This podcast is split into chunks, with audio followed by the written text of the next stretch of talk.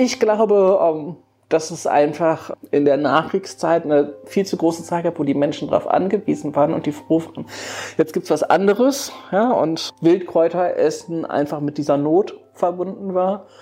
Und da wollte man nicht wieder dran erinnert werden, also wurde es weggeschoben. Brennnessel, Giersch, Löwenzahn. Beim Gedanken an diese Pflanzen läuft es vielen Gartenbesitzern kalt den Rücken runter. Doch was weit weniger Wissen ist, sie sind als Wildkräuter wahnsinnig gesund, sogar noch gesünder als Gemüse aus dem eigenen Garten. Und in der Eifel gibt es sie noch. Kräuterfrauen, die wissen, wann man welchen Teil der Pflanze am besten erntet, wie man sie zubereitet und auch haltbar macht. Eine davon ist Gina Heinrichs, die ich für den Eifel-Podcast interviewt habe. Sie nennt sich auch die wilde Möhre und gibt als Kräuterpädagogin und Pilzcoach viele Kurse und Workshops in der Eifel. Ich habe die wilde Möhre als erstes gefragt, wie sie auf den Namen gekommen ist. Mein Name ist Julia Kunze. Viel Spaß beim Zuhören. Ich bin drauf gekommen, weil ich die Pflanze super schön finde. Ja, den Blütenstand mit diesem Spitzendeckchen hm. darunter. Und Doldenblütler. Ein Doldenblütler, genau. Und wollte den unbedingt in meinem Logo irgendwie drin haben. Und damals haben wir ja noch im Rheinland gewohnt und dann mhm. haben wir irgendwie alle möglichen Namen überlegt und alles war irgendwie doof. Und dann ist es irgendwann die wilde, wilde Möhre einfach geworden. Mhm. Erzähl mal, wie bist du in die Eifel gekommen? Ähm, eigentlich durch den Olaf, meinen Mann. Wir sind, oder Olafs Eltern haben in den 80er Jahren hier in der Nähe ein Ferienhaus gebaut. Ah haben davor aber schon irgendwie ein, zwei, dreimal im Jahr mit Olaf Ferien in der Eifel Woher gemacht. die? Aus dem Rheinland auch. Ah okay. Mhm. Der, ich weiß nicht richtig, der Vater meiner Schwiegermutter hat auch hier in der Eifel immer schon, also der war Jäger und Angler und mhm. war immer hier in der Eifel unterwegs. Ja, das bietet sich an. Und ja, so bin ich mit Olaf dann immer wieder am Wochenende hingefahren oder in den Ferien und haben vor 20 Jahren ungefähr haben wir angefangen, vielleicht auch schon vor 25, weiß ich nicht, gesagt, irgendwann ziehen wir in die Eifel. Mhm. Ja, und irgendwann war vor fünf Jahren. Es hat ja voll lange gedauert dann noch. Ja. Woran lag's? Ach, irgendwie war immer nicht der richtige Zeitpunkt. Dann habe ich irgendwie noch eine Ausbildung gemacht und habe ich ja. irgendwie eine neue Stelle angefangen. Dann war irgendwie dies und dann habe ich um, mit der wilden Möhre in Langenfeld im Rheinland angefangen und dann mhm. wieder, ist jetzt auch blöd, jetzt habe ich hier gerade ne, mhm. angefangen jetzt zu gehen. Ähm, ja, und dann waren wir halt vor sechs Jahren im Urlaub auf einer griechischen Insel mitten im Nirgendwo. Um uns rum nur Natur. Mhm. Und dann sind wir zurückgekommen. Ich stand vor unserem Haus und habe gedacht, jetzt, jetzt kaufen wir ein Haus in der Eifel. Ja. Jetzt, jetzt ziehen wir um. Ja. Ja. ja, und dann hat es ein halbes Jahr gedauert und dann hatten wir unser Haus gefunden. Cool. Also ihr seid eigentlich vor dem großen Run dann auch gekommen. Genau. Gut getimed, ey. Ja. Ja. Ähm, das heißt, ihr habt in Langenfeld gewohnt und du bist eigentlich oder du warst als aller, an erster, allererster Stelle Pädagogin, ne? Genau. Erzieherin. Genau. Als ja. allererstes bin ich Erzieherin. Ja. Und wann hast du dann gemerkt, oh, ich bin auch irgendwie Kräuterhexe? Also ich war immer schon mehr draußen als drin. Also auch als Kind hast du mich auf Bäumen im Wald oder im Bach oder ja, gefunden. Ähm, selten irgendwie wirklich auf dem Spielplatz oder so. Und dann sind wir, als ich den Olaf kennengelernt habe, waren wir halt hier viel unterwegs. Und ich würde sagen, damals war irgendwie so die erste Welle mit Wildkräuter-Kochbüchern mhm. und so. Und ähm, Olaf hat ähm, irgendein Wildkräuterbuch, Kochbuch angeschleppt. Und was wir halt kannten, definitiv war Brennnessel und Löwenzahn. Ja. Und Giersch? Äh, nee, Giersch kannten wir damals noch nicht. Weil in unserem Garten tatsächlich kein Giersch wuchs. Ja. Und dann haben wir ähm, mitten im Hochsommer Löwenzahnpesto und Brennnesselpesto Geil. gemacht, was furchtbar schmeckte. Ja. Haben das mit dem Wildkräuterkochen dann nochmal verschoben und haben angefangen bei anderen Leuten Kräuterführungen mitzumachen. mitzumachen mhm. Weil wir einfach gedacht haben, das ist total doof. Man läuft ständig irgendwie durch die Natur und weiß eigentlich gar nicht, was hier so wächst. Man kennt so wenig oder wir kennen so wenig. Total, ja. ja. Ist echt so. Und wann, wann war das denn die erste Welle der Wildkräuterbücher? Vor 25 Jahren. 25 Jahren. Mal zurückdenken. Ende der 80er Ja. oder was? Hm. War das da sehr hippie-esk? Also war man dann Hippie, wenn man da so Nee. Wildkräutertouren gemacht hat? Nee, aber also damals ungefähr, würde ich sagen, zu dem Zeitpunkt gab es auch, ähm, war auf einmal ein Bärlauch in aller Munde. Ja, also, Und ähm, dann habt ihr, genau, dann habt ihr euch immer weiter weitergebildet und dann hast du irgendwann beschlossen, oh, jetzt weiß ich aber auch gut genug, um das auch ein bisschen professioneller zu machen. nee, ich habe dann, also ich habe mich geärgert, dass bei Kräuterführung immer die gleichen 10, 15 Pflanzen Ah gezeigt okay. werden. Und ich die jetzt sicher kannte, aber den Rest halt immer noch nicht. Und irgendwie bei jeder Kräuterführung waren es wieder die gleichen Pflanzen. Ja, das das kann ja nicht sein. Was, was sind so die klassischen zehn Kräuter, die immer kommen? Gundermann, Gundermann, Giersch, Giersch. Knoblauchsrauke, ähm, je nach Jahreszeit im Frühjahr Schaboxkraut, Vogelmiere, Wie heißt dieses längliche, was man Spitzwegerich. Spitzwegerich, Rich, ja. Löwenzahn, Gänseblümchen. Das kann man übrigens auch essen. Ja, ja, also alle, die ich dir jetzt genannt habe, kannst du essen. ja. Schaboxkraut halt nur eine ganz kurze Zeit, aber ähm, und alles andere irgendwie, ja, wie Ehrenpreis, Waldbingelkraut und keine Ahnung. Das tauchte halt nie auf. Die habe ich immer gesehen, aber Und es gab ja auch keine Apps. Nee, Apps konnte. noch. Also ich habe auch noch angefangen, ähm, heute nichts mit digitaler Fotografie, ne, sondern wirklich mit ähm, Film einlegen. Ja. ne? Und dann ähm, Zettelchen dabei. Eins war Schafgabe, das war auch eins der typischen zehn Kräuter. Witzig, ja. Ähm, und ein Foto machen. ja. Dummerweise kamen die Fotos halt, wenn man die abholte, nie in der Reihenfolge in der Fototasche. Irgendeins war Starbucks-Kraut. So, das heißt, ich habe dann immer mit den Negativen gegen das Sonnenlicht da gesessen und geguckt, okay, das ist das erste Foto. So. ja, das ist heute deutlich Ja, einfacher. das stimmt. Genau, und dann hast du dich irgendwie mit Büchern oder wie weiter. Ähm, Mhm, Also mit Büchern bin ich nicht wirklich weit gekommen. Ja, also ich habe aber damals auch angefangen mit, ähm, weil ich das gedacht habe, das wäre einfacher, Bücher, wo Fotos drin sind, weil die Pflanzen nachher so aussehen wie in echt. ja, aber man sieht halt sehen die- Details nicht. Ja, und aber ich finde, die sehen auch manchmal nicht so aus wie echt. Ja, und dann saß ich immer da und denk, ah, das, kann, das hier, das ist es, glaube ich. Und dann blätterst du als Ja. Neugierde einfach noch, ah, könnte das könnte es auch sein. Und ähm, irgendwann bei irgendeiner Kräuterführung hat die Referentin gesagt, dass sie gerade ihren Abschluss zur Kräuterpädagogin gemacht hat.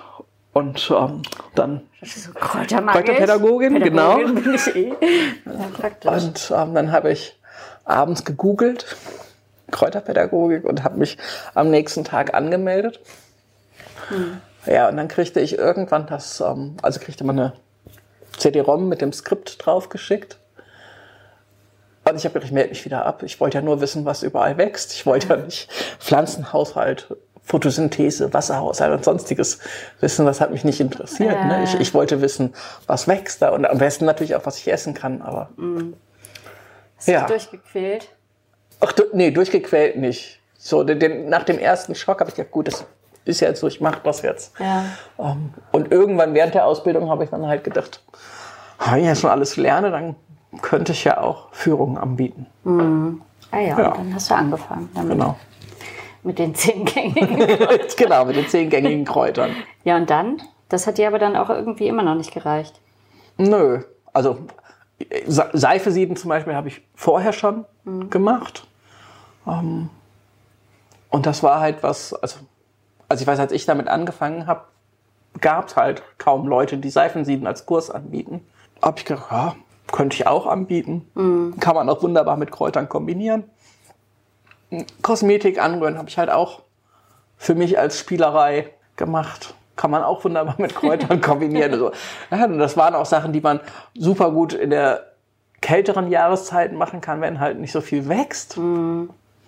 Ja, und dann hat sich immer irgendwie alles ergeben und dann haben Leute immer öfter gefragt, ob ich auch Kochkurse mit Wildkräutern anbiete. Und dann habe ich halt auch ähm, in unserem Wohnzimmer damals ähm, Kochkurse zu Wild, mit Wildkräutern angeboten. Was ist dein Lieblingsrezept? Also was ich gerne mache, ist so ähm, wie gefüllte Weinblätter mit ähm, entweder Kapuzinerkresseblättern, oder Knoblauchsraukeblättern, ähm, Breitwegerechblättern. Mhm. Sowas mache ich gerne. Ähm, grundsätzlich mache ich einfach total gerne Sachen, die wenig Zeit kosten. Ja. Ähm, ich mag aber auch total gerne, äh, das ist von Dr. Markus Strauß, das Rezept ähm, Löwenzahnblüten. Ähm, wenn die Knospen noch nicht ganz aufgegangen sind, mit einer Zwiebel andünsten, mit Curry mhm. würzen und das dann zu Pfannkuchen oder zu Reis als Gemüse. Ich probiere total gerne neue Sachen aus. Oft ist es so, dass ich beim Sammeln denke, ah, das, das könntest du mal damit machen. Mhm. Und eine Sache ist zum Beispiel Erdbeeren mit ähm, Schokoladenüberzug und dann ähm, eine Fichtenspitze, eine junge im Mai Ach so. obendrauf. Ah, ja. Um, und die dann so als Fingerfood. Crazy. Wie reagieren deine Freunde und so darauf?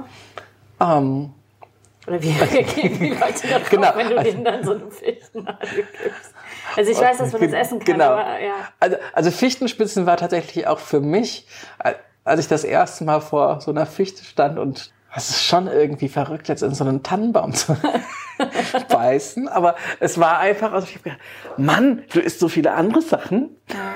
Da kannst du auch jetzt eine Fichtenspitze essen. Und Fichtenspitzen, finde ich, haben echt ein riesiges Geschmacks. Es schmeckt ähm, mega. Es schmeckt richtig ja, gut. Ja, also da, da, sind so viele verschiedene Geschmäcker ja. drin. Da passiert so viel im ja. Mund. Das schmeckt nach Zitrone auch. Also ja, und da kommt so was Scharfes. Gut. Und nachher schmeckt so wie Sauna riecht irgendwie. Stimmt. ähm, ja, also am Anfang waren oft unsere Freunde, Verwandten, wenn dann auf dem Tisch irgendwie, ne, was mit wem. Am Anfang habe ich oft auch Sachen, dass man Wildkräuter noch dazu mischen konnte, ja. jeder selber entscheiden konnte. Ähm, ach, das, das kann man jetzt wirklich essen. ähm, ich, ich, weiß noch, ich habe im Sommer irgendwann mal einen Blumenstraußsalat ja, gemacht. Cool. Da ähm, hast du wirklich auf dem Teller einen Blumenstrauß ja. liegen mit Wildkräutern und essbaren Blüten. Ja. Und mein Schwiegervater saß davor und hat dann wirklich den Blumenstrauß. Und das kann ich essen. Und nachher waren irgendwie auch Freunde, die sind dann durch unseren Garten gelaufen und haben einfach irgendwas gepflückt und gegessen. Und ich habe gesagt, was machst denn du da? ja, bei dir kann man doch alles essen. Ich so, ja, auf dem Tisch, aber doch nicht im Garten. Also im Garten gibt es auch ein paar wenige tödlich giftige Pflanzen. Das solltest du nicht einfach so. Ja, aber ich mache das tatsächlich auch immer so, dass ich, wenn wir durch den Garten gehen, immer allen irgendwie so, ist das, probier das mal in die Hand drücke. Aber warum meinst du, ist das so, dass wir so, also ich meine, es ist ja alles vor der Haustür. Man mhm. sieht es irgendwie hundertmal am Tag und man weiß es nicht, dass man es essen kann und man hat auch voll den Respekt oder vielleicht sogar Ekel oder so davor.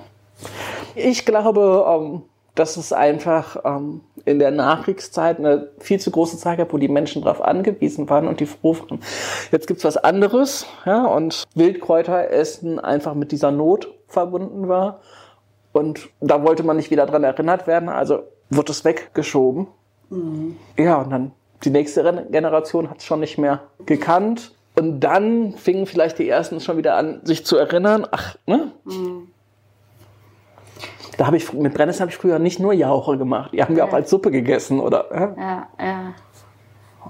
Ja. Ich habe letztens versucht, für ein Gericht äh, Steckrübe zu bekommen. Es war nicht zu kriegen. Also wir haben irgendwie mega lange irgendwann auf dem Markt haben wir eine gefunden. Und da haben wir auch gedacht, das ist eigentlich verrückt, weil es gibt ja auch den guten alten Steckrübenwinter. Und eigentlich ist das ja so mega das deutsche Gemüse, ja. aber wahrscheinlich gab es das einfach zu oft. Ja. Schmeckt auch total geil. Mhm, das richtig stimmt. gut. Okay, aber du hast dich dann da voll reingeschmissen und hast alle möglichen Kurse auch gemacht. Ne? Ich habe ja letztens auch eine Knospenwanderung bei dir gemacht. Mhm. Also es war schon auch mit in der Kräuterpädagogen-Ausbildung drin, mhm. ja, Bäume an Knospen, anhand von Knospen zu bestimmen.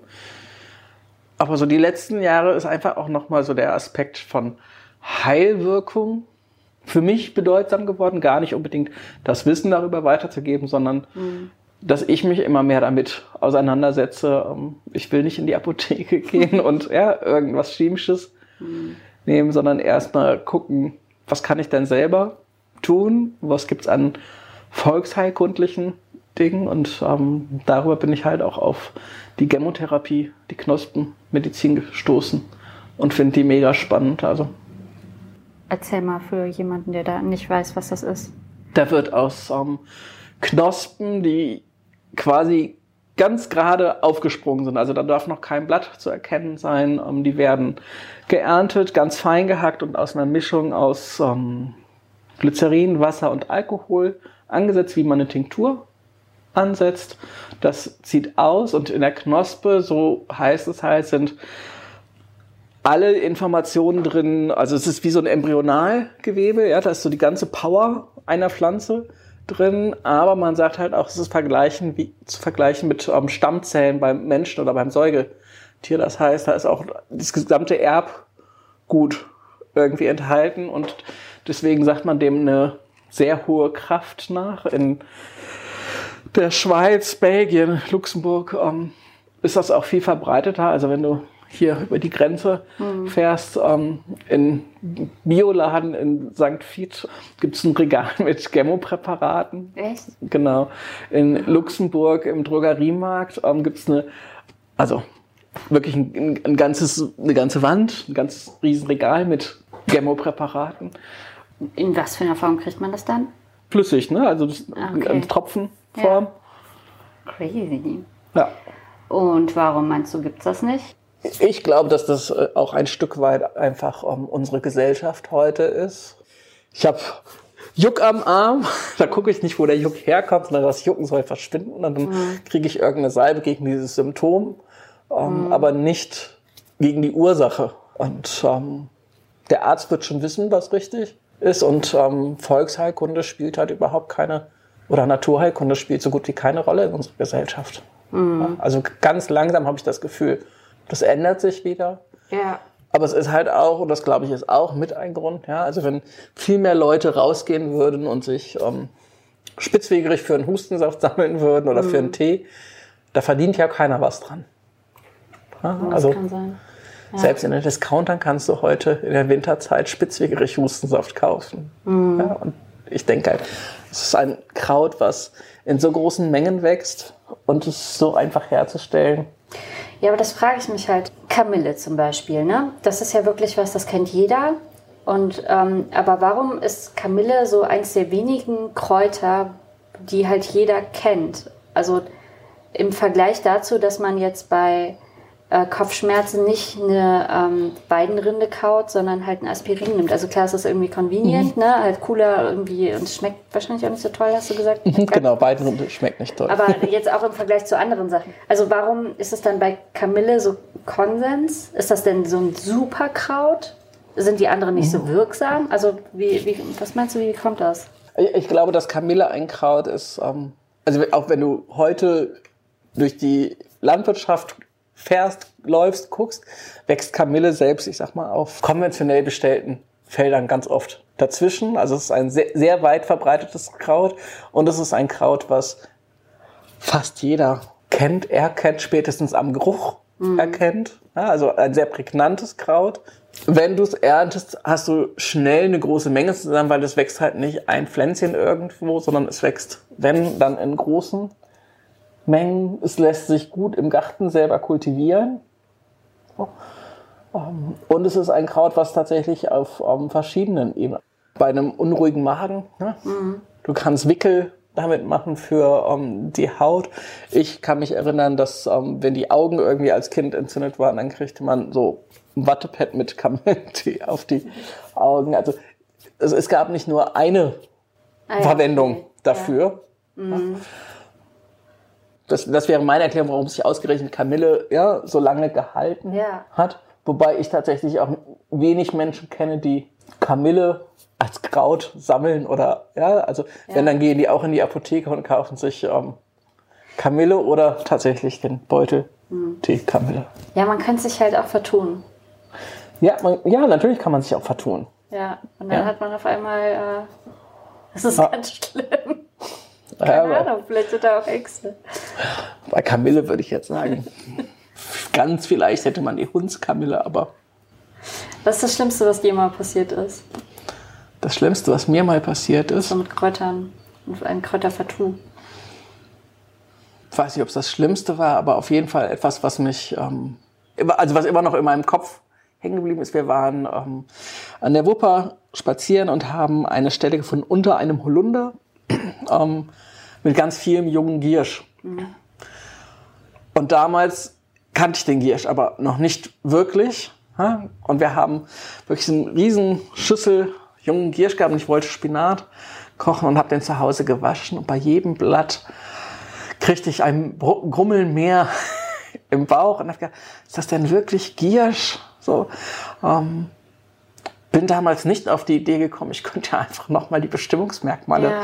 Durchgehen. Ja, also der ist auf dem Kompost gelandet, weil ich einfach auf einmal absolut unsicher war. Ja, okay, aber das ist ja nicht schlimm. Mit Pilzen ist uns das mal passiert, aber da- das war schade um die Pilzpfanne. Ja. Ähm, damals haben wir ähm, auch hier in der Eifel Pilze gesammelt mit meinen Schwiegereltern nicht zusammen. Meine Schwiegermutter kennt sich ziemlich gut mit Pilzen aus und hat die alle nochmal kontrolliert. Und bei einem Hut war ich mir nicht sicher, ob es wirklich Steinpilz ist. Sie war aber ganz sicher, also ist der Hut mit rein, war halt ein ähm, Gallenröhrling. Schade ums Essen. Und dann schmeckt das alles nicht so gut. Nein, also das kriegst du nicht runter. Das ist ähm, so Okay. bitter. Ähm, so, se- seitdem ähm, mache ich also hier, wenn, wenn ich Pilze sammeln gehe und mir nicht sicher bin, dann breche ich ein Stück ab und tippe mal an die Zunge. Wenn es bitter ist, bleibt der Pilz stehen. Dann Mhm. Geil. kommt er gar nicht mit.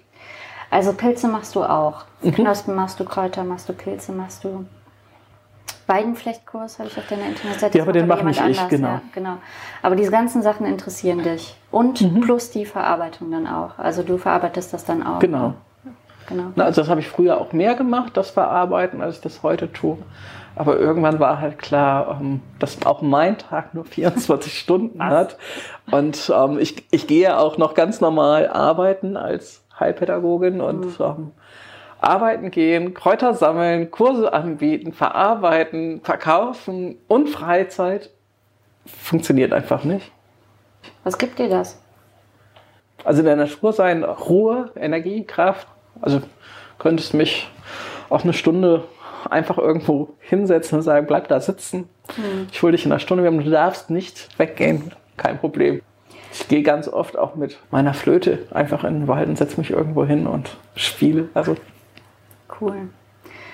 Und wie sind so die Reaktionen der Eifler? Also erlebst du das in deinen Kursen auch, dass es eher so zugezogen ist, wenn sie zu deinen Kursen kommen? nee.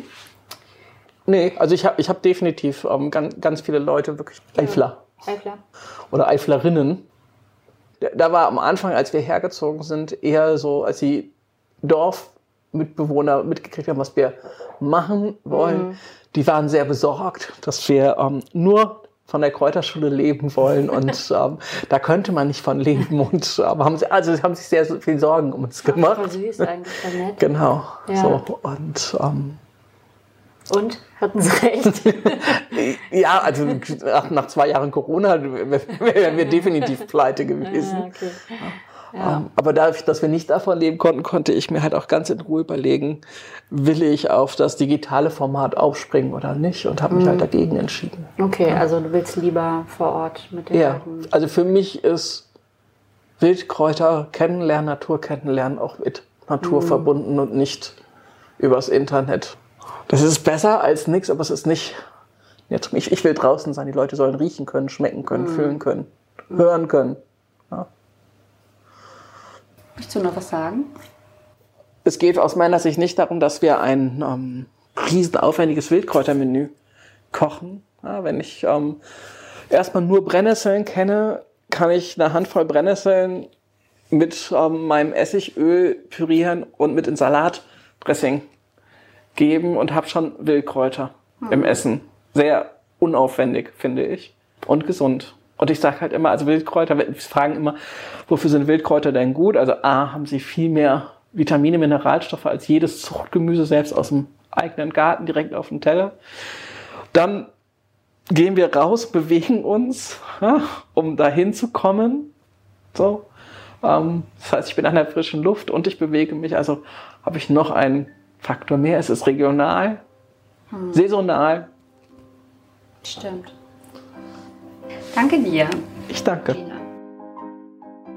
Ihr habt es gehört. Geht raus, esst mehr Löwenzahn und Brennnessel. Und wenn ihr euch noch unsicher seid, dann macht einen Kurs bei der wilden Möhre Gina Heinrichs. Ihr findet ihre Internetseite unter www.diewildemöhre.com. Und wenn ihr mehr über Pflanzen in der Eifel erfahren wollt, dann hört doch auch mal in den Eifel-Podcast Nummer 18 rein. Was alles in der Eifel wächst mit Susanne Lips und Oliver Breda, die haben einen botanischen Reiseführer über die Eifel geschrieben. Das war der Eifel-Podcast für diese Woche. Mein Name ist Julia Kunze. Vielen Dank fürs Zuhören. Bis zum nächsten Mal. Tschüss.